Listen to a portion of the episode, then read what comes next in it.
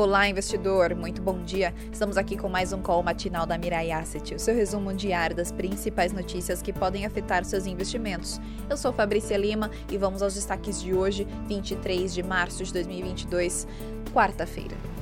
Seguimos mobilizados pelas movimentações dos bancos centrais aqui e nos Estados Unidos. Por lá, já são muitos os que acreditam na elevação da taxa Fed Funds em 0,5 ponto percentual na próxima reunião do FONC, que vai acontecer em maio, dia 4 a 1,0% e não mais 0,25 pontos percentuais, dada a escalada das commodities. No Brasil, a ata do Copom repercute com o mercado ainda digerindo se a última elevação da Selic acontece mesmo em maio, uh, em 12,75%, ou se novas possam ocorrer, tal a escalada da guerra. Nessa quarta-feira, Uh, o barril de petróleo era negociado a 118 dólares o barril pelo Brent e 111 uh, ah, dólares o barril pelo WTI. A justificar isso, a Rússia bloqueando um oleoduto no Cazaquistão e o acirramento dos ânimos pelo debate em torno das sanções da Europa às exportações russas de gás. Lembrando que a zona do euro depende de 40% das exportações de gás russo. Como reverter isso no curto prazo? Praticamente impossível. Para piorar, os russos ameaçam cortar exportações de 3 milhões de barris diário, uh, ou seja, uma produção diária do Brasil. Nesse contexto, hoje o dólar era negociado a R$ 4,91, ainda mantendo um movimento de ingressos externos, mesmo com a maior agressividade desses dois bancos centrais. A dúvida é saber por quanto tempo. Na agenda do dia, no Brasil, a FGV divulga a prévia do IPCS e o Banco Central informa à tarde sobre dados semanais de fluxo cambial.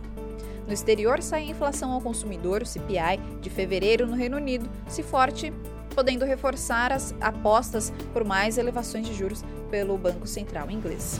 O presidente do BOE, Andrew Bailey, fala hoje no BIS. Nos Estados Unidos, saem as vendas de moradias novas em fevereiro, com previsão de alta uh, de 0,5%, e os estoques de petróleo do DOE. Ontem, o API estimou queda semanal de 4,3 milhões de barris nas reservas dos Estados Unidos. Hoje teremos na safra de resultados corporativos os balanços do quarto trimestre de 2021 da Rap Vida, Hidrovias do Brasil, Local Web, Intermédica e Equatorial. Vamos falar agora das aberturas das bolsas e commodities. O Ibovespa ontem fechou com um aumento de 0,96% a 116.157 pontos. O dólar com uma queda de 0,59% a R$ 4,91. Nasdaq com um aumento de 1,95%. E a Selic acumulada no ano aí para quem investe em renda fixa está em 2,12%. Na Ásia, as bolsas de valores fecharam mistas, com o Nikkei em mais 3% e Xangai em mais 0,34%. Na Europa, as bolsas abriram fracas, com Londres em mais 0,17%, Alemanha em menos 0,71% e França em menos 0,55%. Nos Estados Unidos, os futuros das bolsas de valores abriram fracos, com Dow Jones em menos 0,39%, S&P em menos 0,50% e Nasdaq em menos 0,80%. O Ibovespa Futuro abriu com uma queda de 0,38% a 117.748 pontos.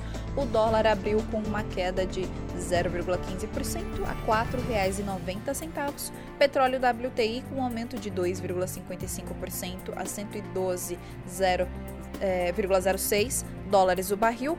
Petróleo Brent em 2,87%, um aumento, né? A 118,80 uh, dólares o barril. Minério de ferro Porto de Qingdao, com aumento de 3,44% a 150,05 dólares a tonelada. E esses foram os destaques de hoje. Espero que vocês tenham um ótimo dia, ótimas negociações, um ótimo restinho de semana e até mais.